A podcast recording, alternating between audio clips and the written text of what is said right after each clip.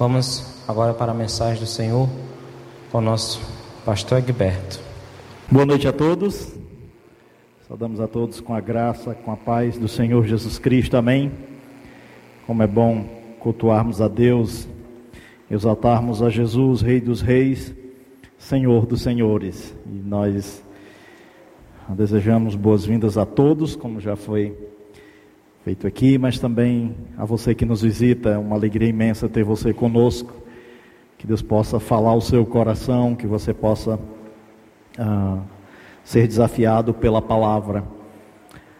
Que cada um de nós possamos ver Deus agindo em nossos corações, trabalhando em nossas vidas de acordo com aquilo que precisamos ser trabalhados por Ele. Louvamos a Deus também pelas vidas dos que estão conosco a partir de casa, seja pelas redes sociais, pelas lives do YouTube, Facebook ou pelas ondas da Rádio Ceará. É uma alegria ter uh, você conosco cultuando a Deus. Bom, nós temos tratado como igreja uh, alguns domingos sobre as sete cartas uh, da Ásia, do Apocalipse, do capítulo 2 e 3 de Apocalipse, palavras de Jesus às igrejas da Ásia Menor. Uh, nós hoje nós temos uh, trabalhado no domingo, aliás, no dia 21, na quinta passada, um convite para hoje estarem aqui conosco pessoas para falarmos um pouco sobre o novo nascimento ou sobre a nova vida em Cristo. É uma doutrina importantíssima na, no cristianismo, a doutrina da regeneração, a doutrina do novo nascimento. E então nós retomaremos posteriormente, próximo domingo, com a carta à igreja em Sardes, mas hoje nós vamos abordar esse assunto no Evangelho de João, no capítulo 3. João, capítulo 3, Evangelho de João, capítulo 3. Nós distribuímos alguns folhetos na cidade mencionando sobre a nova vida, que fala sobre a nova vida em Cristo. E o título do que vou trazer nessa noite é, Importa-vos nascer de novo, não é algo estabelecido por mim, é algo que é extraído do próprio texto de João capítulo 3. Palavras do Senhor Jesus Cristo. Importa-vos nascer de novo. E com isso eu quero falar que existe uma nova vida que é fruto do novo nascimento em Cristo. E entendo ser esse o assunto que Jesus vai falar com Nicodemos, esse capítulo 3, nós vamos ler do versículo 1 até o versículo 17, aliás, 18, versículo 1 até o versículo 18, e é uma conversa de Jesus com Nicodemos, e dentro daqui nós vamos trabalhar essa ideia de uma nova vida, fruto do novo nascimento em Cristo Jesus. Baseado nesse título, importa-vos nascer de novo.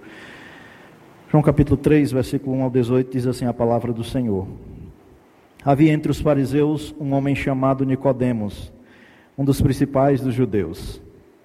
Este de noite foi ter com Jesus e lhe disse: Rabi, sabemos que és mestre vindo da parte de Deus, porque ninguém pode fazer estes sinais que tu fazes se Deus não estiver com ele. A isto respondeu Jesus: Em verdade, em verdade te digo, que se alguém não nascer de novo, não pode ver o reino de Deus. Perguntou-lhe Nicodemos: Como pode um homem nascer sendo velho? Porventura pode voltar ao ventre materno e nascer uma segunda vez? Respondeu Jesus: Em verdade, em verdade te digo, quem não nascer da água e do espírito não pode entrar no reino de Deus. O que é nascido da carne é carne, o que é nascido do espírito é espírito. Não te admires de eu te dizer, importa-vos nascer de novo. O vento sopra onde quer.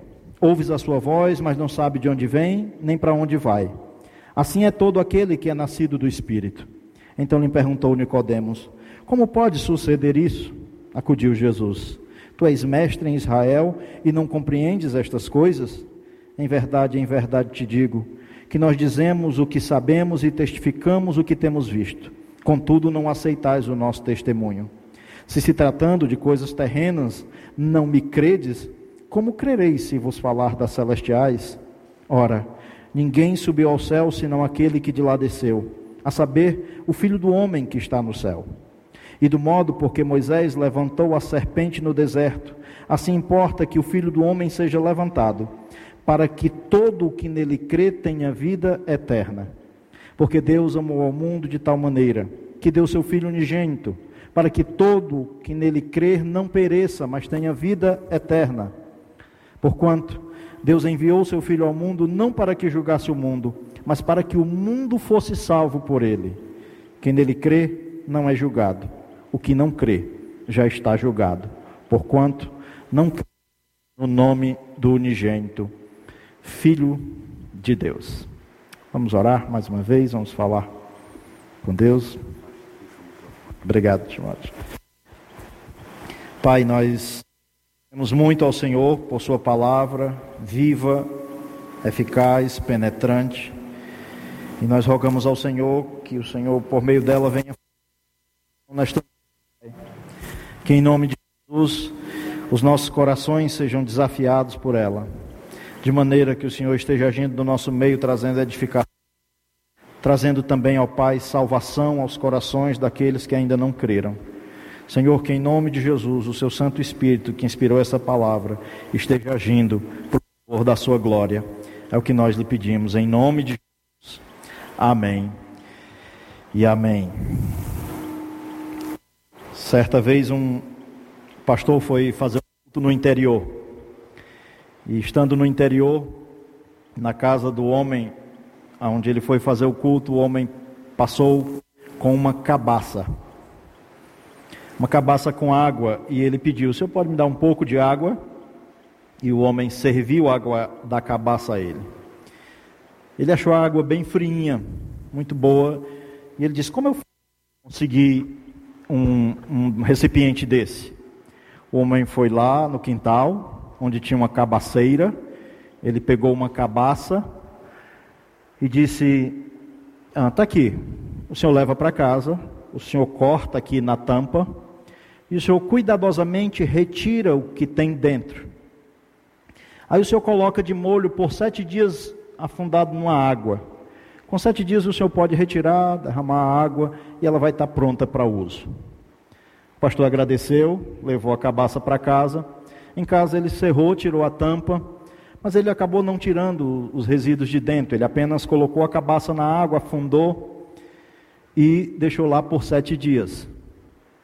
Tempos depois ele encontrou aquele homem, o qual ele tinha ido na casa dele fazer o culto. Ele disse: E aí, o senhor gostou da cabaça? Ele disse: Não, não prestou. Ele disse: Por quê? Estava tudo podre, a cabaça que você me deu não prestou. Ele disse: Não, senhor, então o senhor não tirou de dentro. E quando não tira as coisas de dentro, é, apodrece mesmo. E aí aquele pastor disse: Deve ser isso que acontece com muitos cristãos.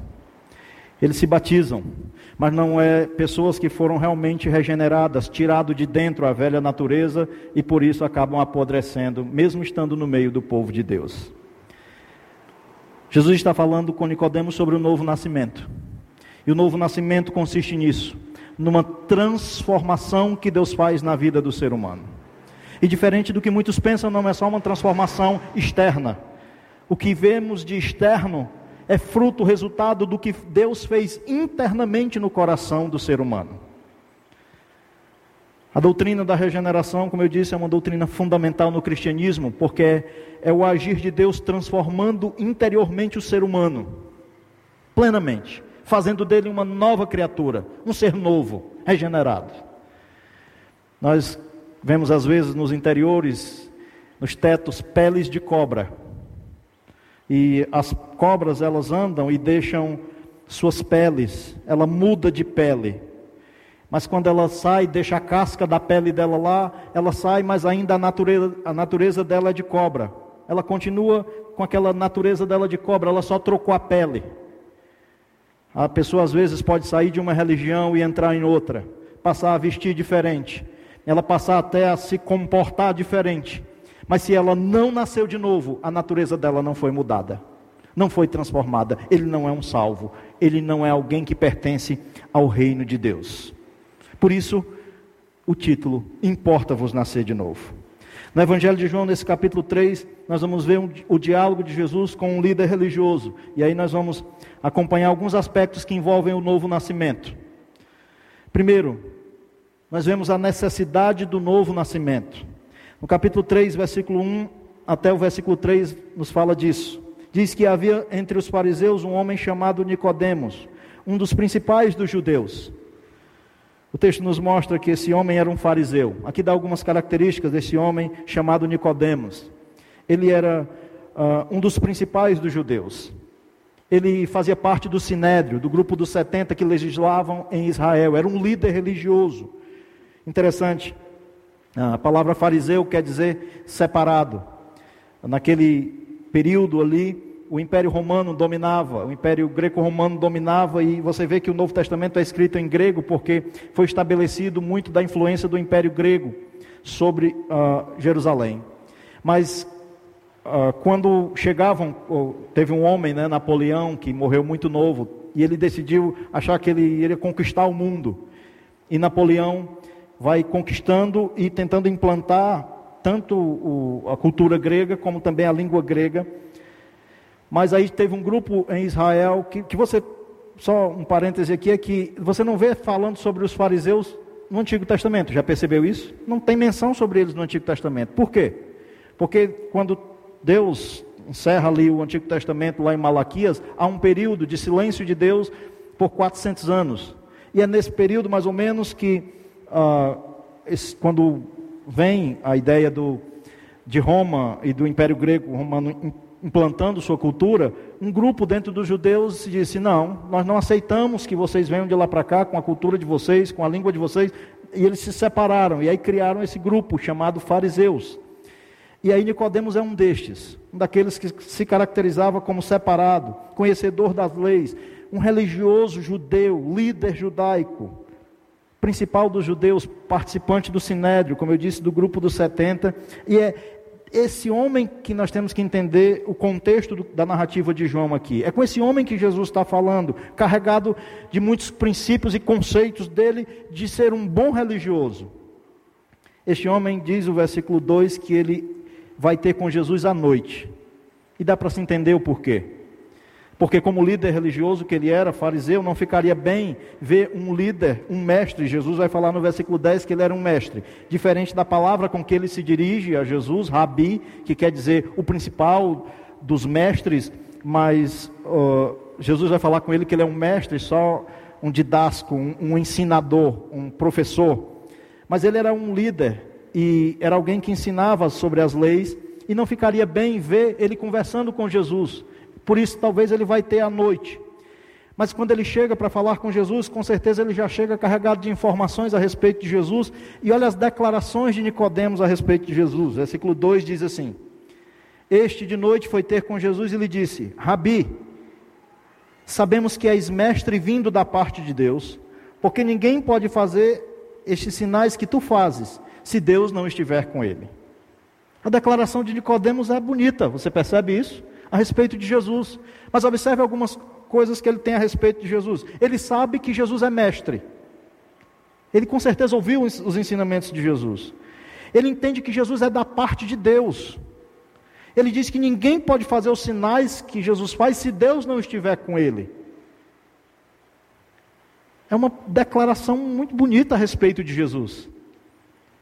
Mas apesar de ser uma declaração muito bonita a respeito de Jesus, é uma declaração de quem ainda não conhece Jesus verdadeiramente. Porque Jesus, quando vê Nicodemos admirando Jesus, e com essas expressões ele está expressando admiração por Jesus, nós podemos perceber algumas coisas aqui de cara. Que não basta ser um bom religioso, que não basta ter uma admiração por Jesus, que não basta ter um conhecimento sobre Jesus. Jesus vai falar do que é central, da necessidade para entrar no reino de Deus.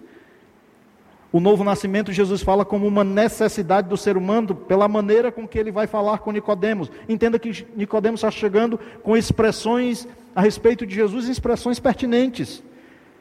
Mas olha o que Jesus diz no versículo 3. A isto respondeu Jesus: Em verdade, em verdade te digo, se alguém não nascer de novo, não pode ver o reino de Deus.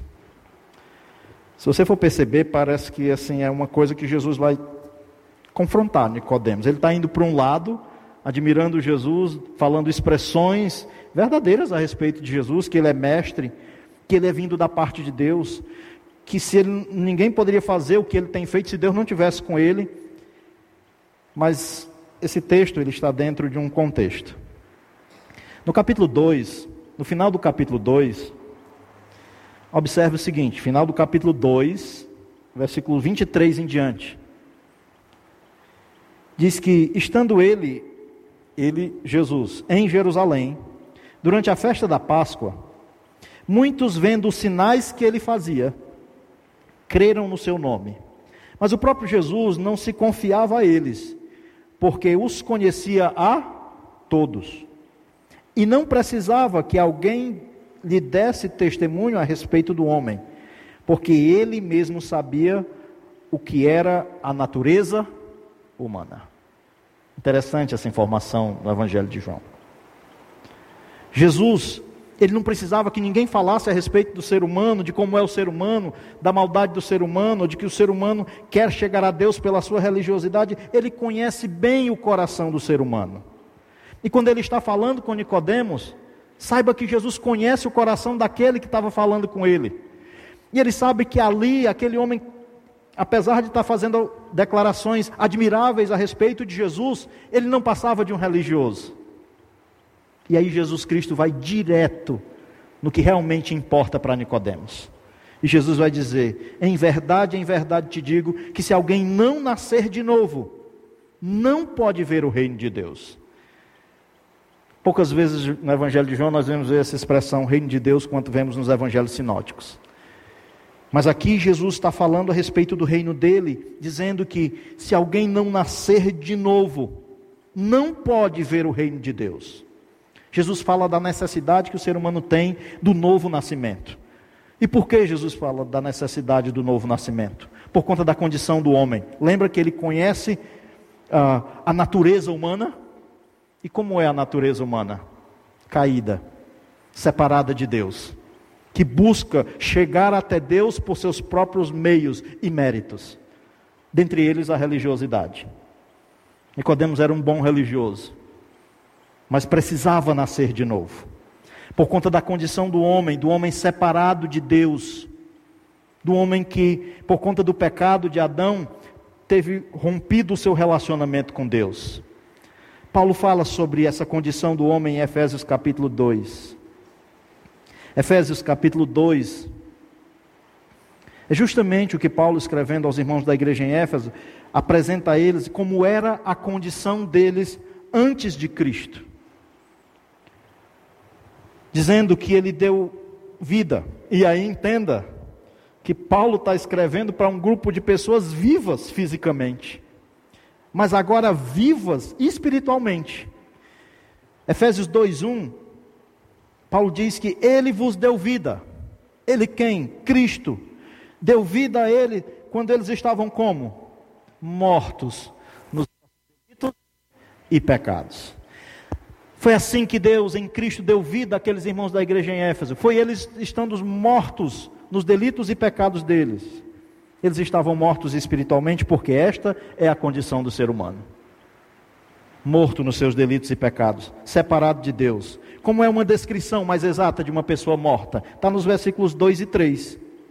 Nos quais andastes outrora. Versículo 2 diz: Nos quais andastes outrora segundo o curso deste mundo, segundo o príncipe da potestade do ar, do espírito que agora atua nos filhos da desobediência, entre os quais, aí Paulo diz, nós também andamos outrora. Ele se inclui, que ele também era assim. E olha que Paulo também era esse bom religioso, zeloso em, no, no judaísmo. Versículo 3 diz: Entre os quais nós também andamos outrora, como Paulo, segundo as inclinações da carne fazendo a vontade da carne e dos pensamentos, e éramos por natureza filhos da ira, como também os demais. Essa é a condição do, do homem, essa é a condição do ser humano. Morto nos seus delitos e pecados, vivo fisicamente, querendo se achegar a Deus, talvez até querendo ser uma pessoa religiosa, querendo meios para se achegar a Deus, mas sem o novo nascimento, o ser humano não pode ver o reino de Deus, mesmo sendo um bom religioso como Nicodemos era. Mesmo falando tão bem a respeito de Jesus, como Nicodemos falou. Ele começou a fazer umas boas declarações a respeito de Cristo. Mas sem um novo nascimento, ninguém verá o reino de Deus por conta da necessidade humana. É isso que Jesus fala com Nicodemos. Nicodemos começou fazendo uns elogios a respeito de Cristo, algumas afirmações até verdadeiras a respeito de Cristo. Mas Jesus Cristo fala claramente da necessidade que o ser humano tem do novo nascimento, quando ele diz: Se alguém não nascer de novo, versículo 3, não pode ver o reino de Deus. Então, a primeira coisa sobre o novo nascimento é o novo nascimento como uma necessidade do ser humano. Segunda coisa que nós vemos sobre o novo nascimento é o novo nascimento como uma obra de Deus na vida do ser humano. Veja o que diz o versículo 4. Perguntou-lhe Nicodemos: Como pode um homem nascer sendo velho?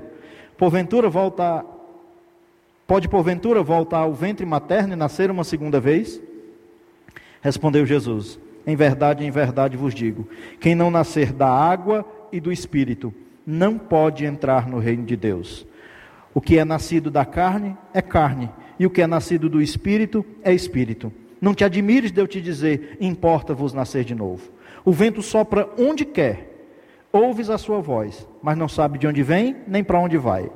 Assim é todo o que é nascido do Espírito.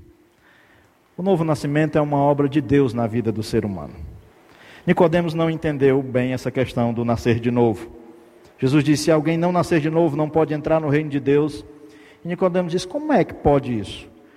Pode, porventura, um homem já sendo velho, e ele era já um idoso, um ancião, ele diz: pode voltar ao ventre materno e nascer uma segunda vez? Nicodemos não está entendendo o que Jesus está falando. O que Jesus está falando através do novo nascimento é uma verdade espiritual para pertencer ao reino. Jesus vai responder no versículo 5: Em verdade, em verdade te digo: quem não nascer da água e do espírito não pode entrar no reino de Deus. Aqui tem algumas interpretações que é feita a respeito desse nascer da água e do espírito. Alguns sugerem ser a questão do batismo e o Espírito Santo convencendo a pessoa. Não é provável que seja essa, esse o nascer da água, porque aqui está invertido as posições. É depois de nascer de novo, de ter sua fé colocada em Cristo, de ter se identificado com Cristo pela fé, é que o ser humano posteriormente é batizado. Não é essa por até uma questão de lógica do texto. Não. Quando Jesus fala da água, não é a ideia da água no sentido do batismo e do Espírito regenerando o homem. Não, não é nessa ordem. É primeiro o homem é regenerado, coloca sua fé em Cristo e depois ele, ele vai ser batizado como identificação agora da sua fé que ele colocou em Cristo. Não é essa a ideia de que Jesus está se referindo ao batismo. Alguns sugerem então que ah, é um nascer físico, baseado no que Nicodemos perguntou sobre nascer do ventre materno. Alguns vão querer sugerir que ah, então nascer da água seria o nascer físico, porque o, homem, o ser humano está lá dentro do ventre materno com aquele líquido amniótico cheio de água lá no ventre materno. Então ele precisa nascer primeiro da água do ventre materno, depois do espírito, o novo nascimento espiritual. Provavelmente também não é esse o conceito que Jesus quer falar com Nicodemos. Apesar de que Nicodemos fala do, do nascimento físico e Jesus no versículo 6 fala: o que é nascido da carne é carne, o que é nascido do espírito é espírito.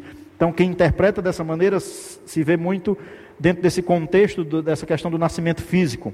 Mas ainda entendo não ser esse o conceito. Qual é então o conceito que Jesus está transmitindo do novo nascimento para Nicodemos?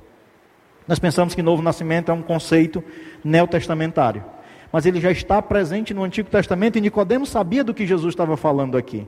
Abra sua Bíblia em Ezequiel, no livro do profeta Ezequiel, no capítulo 36.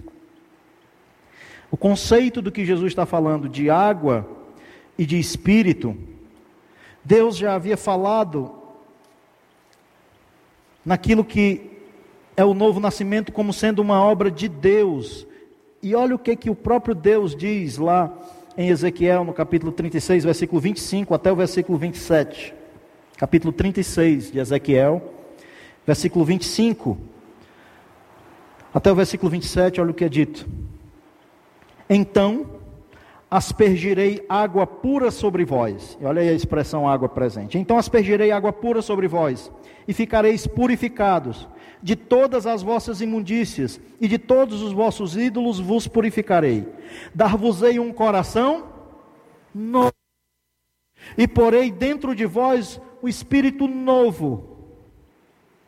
Tirarei de vós o coração de pedra, e vos darei coração de carne porei dentro de vós o meu espírito, e farei que andeis nos meus estatutos, guardeis os meus juízos e os observeis.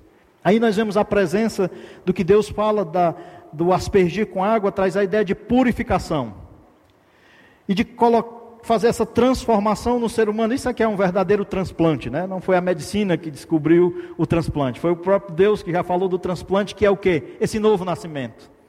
Esse pegar esse homem morto nos seus delitos e pecados, separado de Deus, com o coração endurecido para com Deus, e o próprio Deus vai lá, age com seu Santo Espírito na vida desse ser humano. Convence esse ser humano da sua condição de pecador e da sua necessidade de Cristo. E ele tira o coração duro de pedra e promete que coloca um coração de carne. Isso é novo nascimento. É esse conceito que Jesus está apresentando para Nicodemos. É esse conceito que Jesus vai trazer a Nicodemos de que quem não nascer da água e do Espírito, essa ideia da purificação dos pecados e do re, da regeneração, da pessoa ser refeita novamente. Isso é um novo nascimento. E isso é uma obra de Deus. É Deus quem faz. É Deus quem tira o coração de pedra do ser humano, coloca um coração de carne. É uma não somente um aspecto de uma mudança, mas uma transformação que ele faz no ser humano. De tal maneira que Paulo, escrevendo aos irmãos da igreja em Corinto, lá na segunda epístola aos Coríntios, no capítulo 5, segundo aos Coríntios, no capítulo 5, diz o seguinte, no versículo 17: E assim, se alguém está em Cristo, é nova criatura. As coisas antigas já passaram, eis que se fizeram novas. Depois eu vou voltar nesse texto aqui novamente, mas o que Paulo está transmitindo agora aqui aos leitores da igreja em Corinto é isso. Esse conceito de que agora, se o ser humano está em Cristo, ele é o que? Nova criatura é uma nova criação, ele é feito de novo, espiritualmente. Ele não é mais aquela pessoa morta nos seus delitos e pecados, mas ele recebeu a vida de Cristo nele, e se agora ele está em Cristo, ele é nova criatura, de maneira tal que as coisas velhas, antigas já passaram. Eis que se fizeram novas, uma nova vida, um novo modo de viver, não mais vivendo para si mesmo, não mais vivendo para o pecado, mas agora deve viver para Deus. Se é que está em Cristo, porque ele diz: e se alguém está em Cristo. Se alguém nasceu de novo mesmo. Se é alguém foi convencido pelo Espírito Santo do pecado, da justiça e do juízo, este alguém é nova criatura. Ele nasceu de novo, nasceu novamente para uma nova vida em Cristo.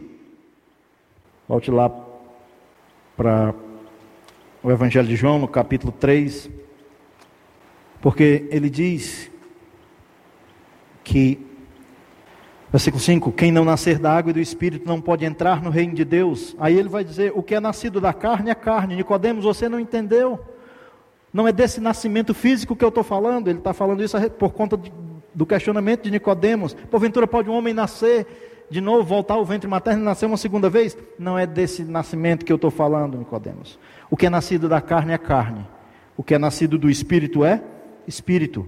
O novo nascimento é uma obra espiritual, uma obra de Deus espiritualmente na vida do ser humano, transformando esse ser humano. É uma obra de Deus. Por isso Jesus diz, versículo 7: Não te admires de eu te dizer, importa-vos nascer de novo. A expressão nascer de novo ela traz a ideia de nascer do alto. Era, a, a, expressão no original tinha aquela ideia de é um nascimento do alto. É Deus gerando nessa pessoa esse novo nascimento. Esse novo nascimento é um nascer de novo, que um agir de Deus na vida desse ser humano por meio do seu Santo Espírito. E é o que ele vai dizer no versículo 8: O vento sopra onde quer, ouves a sua voz, mas não sabe de onde vem, nem para onde vai. Assim é todo aquele que é nascido do Espírito. Jesus agora vai usar a correlação entre o Espírito e o vento para fazer um, nesse jogo de palavras uma, uma explicação para Nicodemos de que não podemos controlar o vento nem conter o vento, então o vento não pode ser estocado, viu? Não se pode conter o vento, não se pode ah, é, é, limitar o vento. Assim não podemos limitar o agir de Deus, Ele é soberano e Ele age onde Ele quer, em quem Ele quer, quando Ele quer. O novo nascimento, nós não sabemos em quem vai ser gerado, não sabemos de onde vem, nem para onde vai, ele é cercado de algumas incertezas, nós não sabemos quem são as pessoas que Deus vai agir, mas assim como o vento existe, é sentido, é percebido, pelo ser humano, o agir de Deus também é. Deus age no ser humano por meio do seu Santo Espírito, convencendo esse ser humano do pecado, da justiça e do juízo. Folhei só um pouquinho para o Evangelho de João no capítulo 16. João capítulo 16. Jesus tinha dito que era necessário que ele, o filho do homem sofresse morresse, mas que ele iria ressuscitar e subir aos céus, e aí os discípulos ficaram preocupados. Mas no versículo 7 do capítulo 16, Jesus diz assim: Mas eu vos digo, ou leio o 6, porque está nesse contexto do que eu falei. Pelo contrário, porque vos tenho dito estas coisas, essas coisas era ele falando a respeito do seu sofrimento, morte e ressurreição, Aí ele diz: Porque eu vos tenho dito essas coisas, a tristeza encheu o vosso coração. Mas eu vos digo a verdade: convém-vos que eu vá, porque se eu não for, o consolador não virá para vós outros. Se, porém, eu for, eu vou-lo enviarei. Quando ele vier, convencerá o mundo do pecado, da justiça e do juízo. Do pecado, porque não creem em mim. Da justiça, porque eu vou para junto do Pai e não vivereis mais do juízo, porque o príncipe deste mundo já está julgado. Jesus fala que ele enviaria o consolador, e o consolador seria aquele que convenceria o mundo do pecado, da justiça e do juízo. É uma obra de Deus por meio do seu Santo Espírito na vida do ser humano. E quem não nascer da água e do Espírito, e eu entendo que da água e do Espírito é uma ação só do Espírito de Deus, que foi entendida por Paulo e escrita a Tito, para você entender melhor como é esse da água e do espírito, Paulo escrevendo a título no capítulo 3, ele menciona algo que traz luz sobre o que Jesus diz aqui. Tito 3, carta de Paulo a Tito, no capítulo 3, versículo 4 a 7 diz assim: Quando, porém, se manifestou a benignidade de Deus, nosso Salvador, e o seu amor para com todos, não por obras de justiça praticadas por nós, mas segundo a sua misericórdia ele nos salvou. Mediante o que? O lavar, regenerador e renovador do Espírito Santo.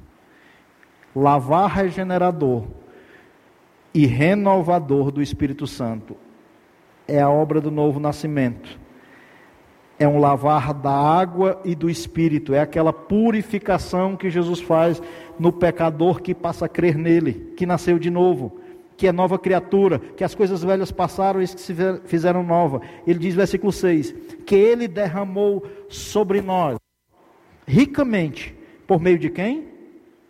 Por meio de Jesus Cristo, nosso Salvador, a fim de que, justificados por graça, nos tornemos seus herdeiros segundo a esperança da vida eterna. Nós que fomos salvos por Cristo, foi feita uma obra de Deus em nós por meio do seu Santo Espírito. Por isso, Jesus diz a Nicodemos: Nicodemos, não te admires de eu te dizer que importa-vos nascer de novo. Porque o Espírito sopra onde quer. Nós não ouve a sua voz, mas não sabemos de onde vem nem para onde vai. E aí Jesus diz: Assim é todo aquele que é nascido do Espírito. Ah, versículo 8. É assim o novo nascimento. É alguém que o Espírito Santo convence essa pessoa do pecado, da justiça e do juízo, do pecado de não crer em Cristo. O novo nascimento é obra de Deus. É Deus quem gera no ser humano esse novo nascimento. E somente nascendo de novo o ser humano pode fazer parte do reino de Deus, como Jesus disse a Nicodemos. Então nós vimos sobre o novo nascimento como uma necessidade. Jesus fala do novo nascimento como uma obra de Deus na vida do ser humano, mas Jesus fala do novo nascimento como fruto da graça. Olha o que ele vai dizer no versículo 9. Então lhe perguntou, o que vai dizer no versículo 9. Então lhe perguntou Nicodemos: Como pode suceder isso? Acudiu Jesus: Tu és mestre em Israel e não compreendes estas coisas? Em verdade, em verdade te digo que nós dizemos o que sabemos e testificamos o que temos visto. Contudo, não aceitais o nosso testemunho. Se tratando de coisas terrenas não me credes, como crereis se eu vos falar das celestiais? Ora, ninguém subiu ao céu, senão aquele que de lá desceu, a saber, o Filho do homem que está nos céus. Nicodemos agora vai fazer um questionamento a Jesus do como é que pode isso? Como é que é isso mesmo? Como é que é esse novo nascimento espiritual? Jesus diz: como que se eu estou desenhando para você, usando dessa ilustração, você não está compreendendo, se eu te falando de coisas aqui da terra para ilustrar essas verdades celestiais, tu não está não tá compreendendo? Você, Nicodemos, que é um mestre em Israel, você não compreende essas coisas? Se não está compreendendo essa linguagem do que eu estou te apresentando do novo nascimento, imagine se eu te falar das celestiais. É o questionamento de Jesus com ele. Mas olha o que Jesus vai dizer no versículo 13. Ninguém subiu ao céu, senão aquele que de lá desceu, a saber, o Filho do Homem que está no céu. Aqui Jesus Cristo está confrontando a crença de Nicodemos quanto um religioso que acha que pode se achegar a Deus daqui para lá. Mas a vida eterna, o novo nascimento é graça de Deus. Não é o homem daqui para lá. E a ideia de quem pode subir ao céu é essa é de que ninguém pode chegar até Deus. Esse é o conceito do que Jesus está transmitindo. De que o ser humano não pode ir até Deus. O pecado separou o ser humano de Deus e pelos conceitos religiosos de Nicodemos, ele nunca conseguiria a comunhão com Deus novamente. A expressão religião, ela é significado de religação. E o que é religião senão as tentativas do homem se religar com Deus depois da queda, depois do pecado lá de Adão? Por isso são muitas, são tantas, por isso são inúmeras. É o homem tentando se achegar a Deus, mas Jesus vai dizer: ninguém nunca subiu ao céu, senão aquele que de lá desceu. O novo nascimento é fruto da graça. A religião não liga o ser humano a Deus, não é daqui para lá, é de lá para cá. É o filho do homem que desceu, que se fez homem ser humano como nós para pagar como ser humano a pena pelos nossos pecados que nós, como seres humanos, cometemos. Jesus Cristo é 100% Deus, mas é 100% homem. E Jesus diz que ninguém nunca subiu aos céus. E aí, quando eu leio sempre essa, essa questão, quando a gente fala sobre a salvação que há em Cristo, sobre a fé em Cristo como fundamento para a vida eterna, geralmente você ouve assim: Ah, mas ninguém nunca voltou para dizer se é assim mesmo. Eu não preciso que ninguém volte. Eu não preciso que ninguém venha me dizer que a vida eterna é assim. Jesus Cristo já disse. Ninguém subiu ao céu, o ser humano não pode se achegar a Deus, não pode ir até Deus. Era assim que os fariseus pensavam que conseguiam, eram obedecendo o conjunto de regras, eram obedecendo o conjunto de leis estabelecidas por eles. Era obedecendo a lei de Deus. Mas não, assim o ser humano não se chega a Deus porque não é daqui para lá. Ninguém subiu ao céu. Senão, e a ideia é, é na contramão disso, o filho do homem desceu de lá. A expressão filho do homem é mostrando a humanidade de Cristo, que como Deus se fez carne e habitou entre nós. E lá na cruz realizou uma tão grande obra de salvação, e isso é graça. O novo nascimento é fruto da graça. Jesus está combatendo esse pensamento do fariseu Nicodemos da religiosidade. A salvação não é mérito. Não tem como o ser humano conseguir a salvação, porque ela é graça. Ela já foi conquistada lá na cruz por Jesus Cristo. E ela é concedida ao ser humano quando Deus convence este da sua condição de pecador e da sua necessidade de Cristo. É isso que Paulo que vinha descrevendo lá em Efésios 2, Efésios capítulo 2, falando da condição do ser humano, morto nos seus delitos e pecados.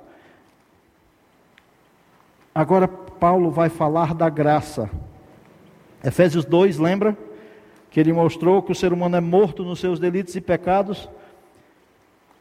E ele diz: dos quais nós também andamos outrora, como? Segundo as inclinações da carne, fazendo as vontades da carne, dos pensamentos. E ele diz: e éramos por natureza filhos da ira. Mas olha o que ele diz no versículo 4. Efésios 2, 4, ele vai dizer: Mas Deus, sendo rico em misericórdia, por causa do grande amor com que nos amou, nos deu vida juntamente com Cristo. Pela graça sois salvos. Juntamente com Ele, nos ressuscitou e nos fez assentar nos lugares celestiais em Cristo Jesus, para mostrar nos séculos vindouros a suprema riqueza da Sua graça, em bondade para conosco em Cristo Jesus. Porque pela graça sois salvos, mediante a fé isto não vem de vós, é dom de Deus. Não de obras para que ninguém se glorie, pois somos feituras dele, criados em Cristo Jesus para as boas obras, as quais Deus de antemão preparou para que andássemos nelas. As boas obras foram criadas para nós praticarmos, mas a salvação não é por meio das obras, é pela graça, é um favor imerecido de Deus sobre o ser humano pecador, separado de Deus, rebelde contra Deus, mas que por meio de Cristo pode ter a comunhão restabelecida através do novo nascimento, morrendo para a velha criatura e nascendo para uma nova criatura em Cristo, por conta da grandeza, da misericórdia e da graça de Deus. O novo nascimento é fruto da graça. Jesus diz: Ninguém subiu aos céus, senão aquele que de lá desceu Jesus Cristo é a expressão da graça vinda dos céus, morrendo naquela cruz pelo ser humano pecador, para poder dar este a vida eterna, a comunhão com Deus. Não é mérito, é graça. A religião ela propõe o mérito. Ela propõe que você pode conseguir a salvação. Se você fizer isso, se você obedecer aquilo, se você fizer, se você fizer, você poderá ser que consiga a salvação. Isso é engano. Não há nada que o ser humano possa fazer para ser salvo. Porque tudo que era necessário ser feito para o ser humano ser salvo já foi feito através de Cristo Jesus. Então o novo nascimento é fruto da graça. Não é daqui para lá e de lá para cá. Foi o, o Jesus, o Filho de Deus, se fazendo carne, vindo habitar no nosso meio, realizando tão grande obra de salvação naquela cruz. E por fim, o novo nascimento é resultado do amor de Deus. Volte para João capítulo 3. O novo nascimento é resultado do amor de Deus. E o que nós vamos ver está embutido na pergunta de Nicodemos ainda. Observe que depois dessa pergunta Nicodemos não fala mais. Quando pergunta, Nicodemos pergunta: "Como é que pode suceder isso?" Daqui por diante Jesus vai só falar. E a partir do versículo 14 ele vai dizer: Do mesmo modo com que Moisés levantou a serpente no deserto, Assim importa que o Filho do Homem seja levantado, para que todo que nele crê tenha vida eterna. Porque Deus amou o mundo de tal maneira que deu seu Filho unigênito para que todo que nele crê não pereça, mas tenha vida eterna. Porquanto Deus enviou o seu Filho ao mundo não para que julgasse o mundo, mas para que o mundo fosse salvo por ele. O novo nascimento é fruto do amor de Deus. Em ter enviado seu Filho Jesus Cristo, e Jesus vai dizer que da mesma maneira com que Moisés levantou a serpente no deserto. Jesus está se referindo ao fato daquele acontecido em Números, relatado em Números capítulo 21, quando o povo de Deus estava no deserto e murmurando contra Deus. Vá lá para Números capítulo 21. Deus envia serpentes para o meio do povo, que vai picar o povo, e o povo estava morrendo. Números 21, versículo 4 em diante. Você vai ver esse relato. A murmuração do povo de Deus, e é isso, a isso que Jesus está se referindo. Números 21, quando diz que, versículo 4: E partiram do Monte Or, pelo caminho do Mar Vermelho, a rodear a terra de Edom. Porém, o povo se tornou impaciente no caminho. E o povo falou contra Deus e contra Moisés: Por que nos fizeste subir do Egito para que morramos neste deserto, onde não há pão nem água? e a nossa alma tem fastio deste pão vil? Então o Senhor mandou entre, os, entre o povo serpentes abrasadoras, que mordiam o povo, e morreram muitos do povo de Israel. Veio o povo a Moisés e disse: Havemos pecado, porque temos falado contra o Senhor e contra ti. Ora ao Senhor que tire de nós a serpente. Então Moisés orou pelo povo. Disse o Senhor a Moisés: fazem uma serpente abrasadora, põe-na sobre uma haste, e será que todo mordido que mirar viverá, que a mirar viverá. Fez Moisés uma serpente de bronze e a pôs sobre uma haste. Sendo alguém mordido por alguma serpente, olhava para a de bronze e sarava. Jesus diz que da mesma maneira que aquelas pessoas eram livres da morte, quando Deus mandou colocar uma serpente numa haste, que fosse levantada, e todo que fosse picado por uma serpente olhasse para aquela haste era sarado, assim também da mesma forma, Jesus iria ser levantado, e é interessante que aquele ato já apontava para o que Jesus iria fazer. O Jesus que trouxe nova vida, que gera no ser humano um novo nascimento como resultado do amor dele, é aquele que o ser humano, olhando para ele, crendo nele, no seu sacrifício na cruz, onde ele foi levantado para morrer no nosso lugar, sofrendo a condenação que nós merecíamos. Quem crê neste sacrifício também será salvo, terá vida eterna, vai nascer de novo para uma nova vida em Cristo. Tudo isso resultado do amor de Deus. O que Jesus está dizendo aqui para Nicodemos, em João 3, nesse versículo uh, ah, 14 em diante, é o como é pela fé, é crendo em Jesus Cristo, no sacrifício dele, quando ele foi levantado naquela cruz. Todo que olhar para Jesus crendo nele, no seu sacrifício, é prometido nesse versículo 15 que Jesus ia ser levantado para que todo que nele crê tenha vida eterna. É uma promessa de Deus. É uma garantia que é resultado do amor. Porque ele diz no versículo 16: Porque Deus amou o mundo de tal maneira que deu seu Filho unigênito, para que todo aquele que nele crê não pereça, mas tenha vida eterna. Deus enviou o seu Filho, e lá naquela cruz ele foi levantado, realizando o sacrifício que era necessário ser feito para que o ser humano tivesse restabelecido a sua comunhão com Deus. É por meio da fé em Cristo, crendo nele, que o ser humano nasce de novo. O Espírito Santo convence o ser humano, lembra de quê? Do pecado de não crer em Cristo. Mas tudo isso, isso é possível por conta do amor de Deus que foi expresso por meio de Cristo aos povos. De maneira que Deus amou o mundo de uma intensidade tal que ele deu o seu filho, o único filho, unigênito, para que todo aquele que nele crê não pereça, mas tenha vida eterna. Aqui é dito no versículo 17: Porquanto Deus enviou o seu Filho ao mundo, não para que julgasse o mundo, mas para que o mundo fosse salvo por ele. O ser humano só pode ser salvo da condenação por meio de Cristo. Isso é resultado desse grande amor de Deus. Lembra o que Paulo tinha dito lá? Mas Deus, sendo rico em misericórdia, por causa do grande amor que, com que nos amou, nos deu vida juntamente com Cristo.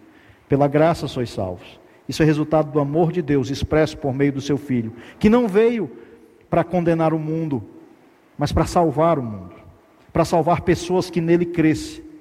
Versículo 18 diz: Quem nele crê não é julgado, o que não crê já está julgado, porquanto não crê no nome do unigênito Filho de Deus.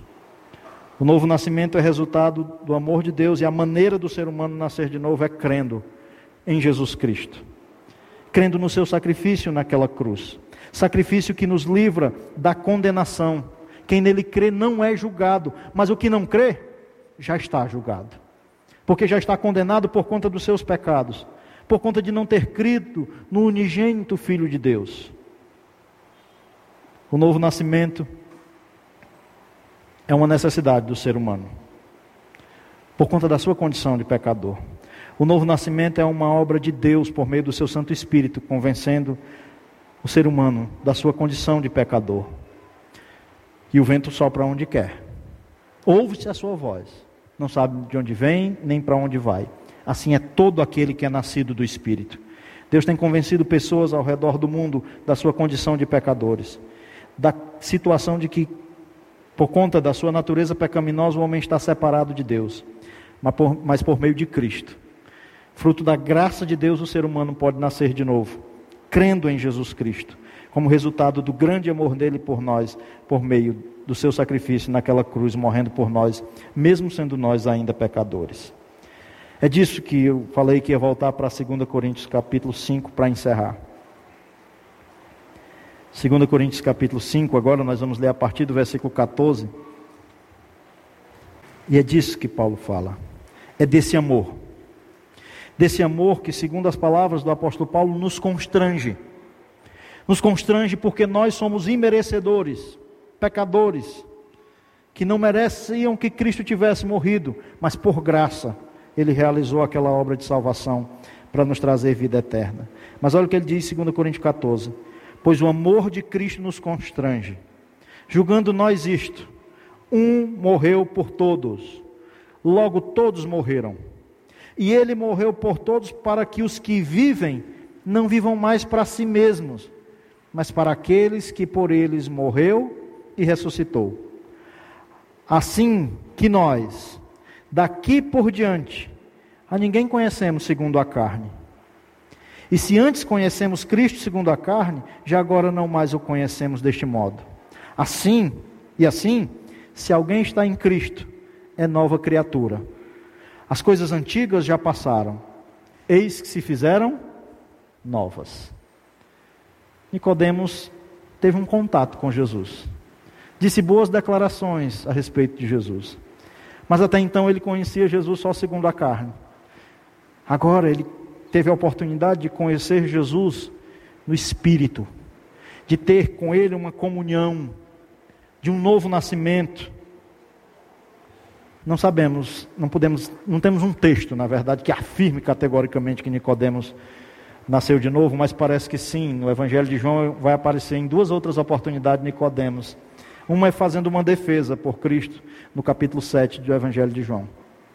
A outra é no capítulo 19, quando Jesus tem, é, depois de ter morrido, quando Arimateia vai requerer o corpo de Jesus, Nicodemos também está lá.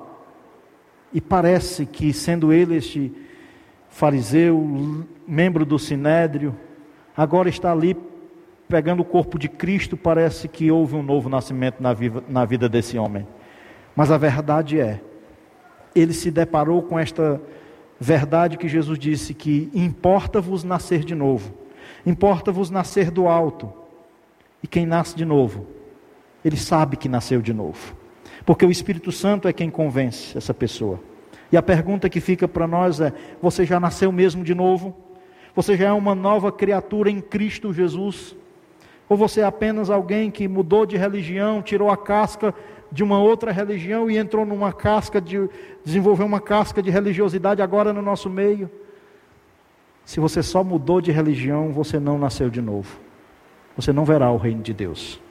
Porque só verá o reino de Deus quem nasceu de novo quem o Espírito Santo convenceu ele do pecado, da justiça e do juízo e fez dessa pessoa uma nova criatura. E a pergunta fica: você já nasceu de novo? Ou você ainda está ainda como Nicodemos estava amarrado pela religiosidade, querendo se achegar a Deus pelos esforços humanos? É isto que a religião propõe. Mas o que a graça de Deus nos é proposta por meio de Cristo é que o ser humano não pode fazer nada mas em Cristo ele pode ter vida eterna, por meio da fé, por meio da fé nele. E eu sei que isso não vem de nós, é um dom de Deus, é Deus quem age. Mas se você não nasceu de novo, Mas o Espírito Santo lhe convence dessa necessidade de novo nascimento, de ser uma nova criatura em Cristo. Saiba que pela fé nele você pode ter esse novo nascimento. Saiba que é Ele quem vai fazer isso em você. O que você precisa é crer, e só crerá aquele que o Espírito Santo convencer. Portanto, se você ainda não nasceu de novo, clame a Deus: Senhor, não posso morrer como essa velha criatura que só nasceu uma vez fisicamente. Eu preciso nascer de novo. Se você ainda não nasceu, ore a Deus, porque a sua, a sua vida eterna depende disso. Depende de você ter crido em Cristo, nascido para uma nova criatura em Cristo, onde as coisas velhas já passaram. Tudo é feito novo a partir dele. Mas a segunda pergunta é: e você que já creu? Você tem vivido como um nascido de novo? Você tem vivido uma vida condizente com o Cristo qual nós cremos?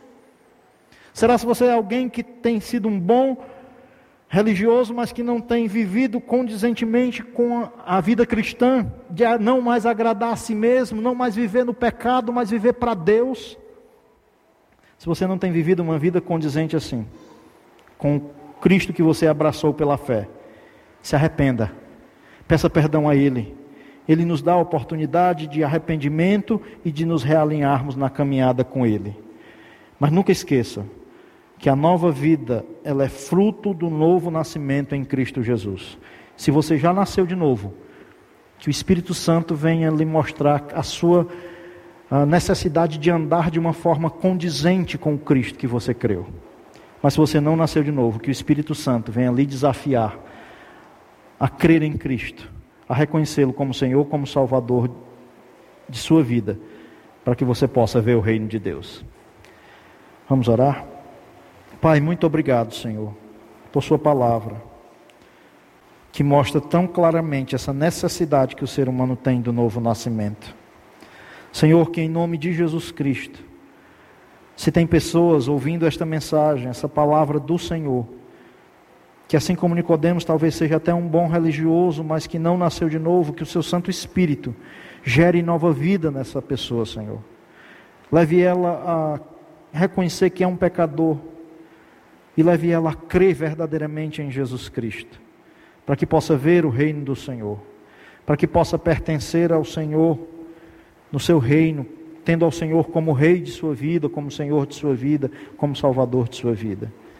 E se tem pessoas aqui, ó Pai, que já creram, que já nasceram de novo, mas que têm sido levada pelo pecado, Senhor, mostra essa pessoa a, necessidade que ela tem de se apegar, se agarrar com a graça do Senhor que é em Cristo para viver essa novidade de vida que Cristo nos trouxe. Não uma vida mais para o agrado da velha natureza, mas uma vida nova para o agrado do Senhor. Que o seu Santo Espírito esteja agindo no nosso meio, gerando em nós um grupo de pessoas verdadeiramente convertidas, pessoas realmente nascidas de novo, para que o nome do Senhor seja glorificado no nosso meio. É o que nós lhe pedimos em nome de Jesus. Amém e amém.